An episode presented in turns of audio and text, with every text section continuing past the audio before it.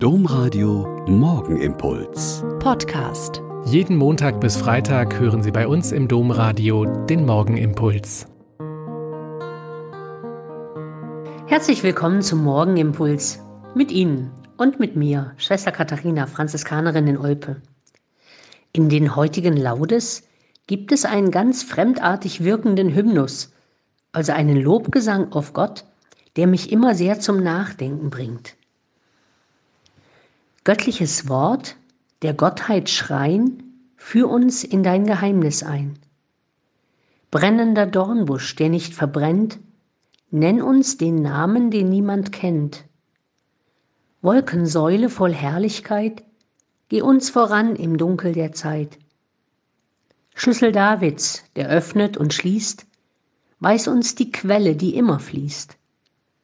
Logos, Wort und Antwort zugleich, erschließe uns das Gottesreich. Amen.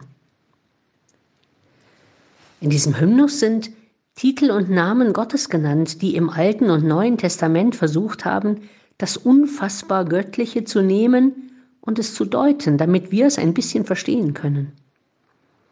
Jesus, das Wort Gottes, das in unsere Welt gekommen ist, ist die Möglichkeit für uns, ein bisschen vom Wesen Gottes zu sehen und zu verstehen. Dann der brennende Dornbusch, das ist ja wohl das, eines der stärksten Symbole für die Gegenwart Gottes, die fast jeder kennt, der schon Moses und auch uns damit sagen will, ich bin der, ich bin da.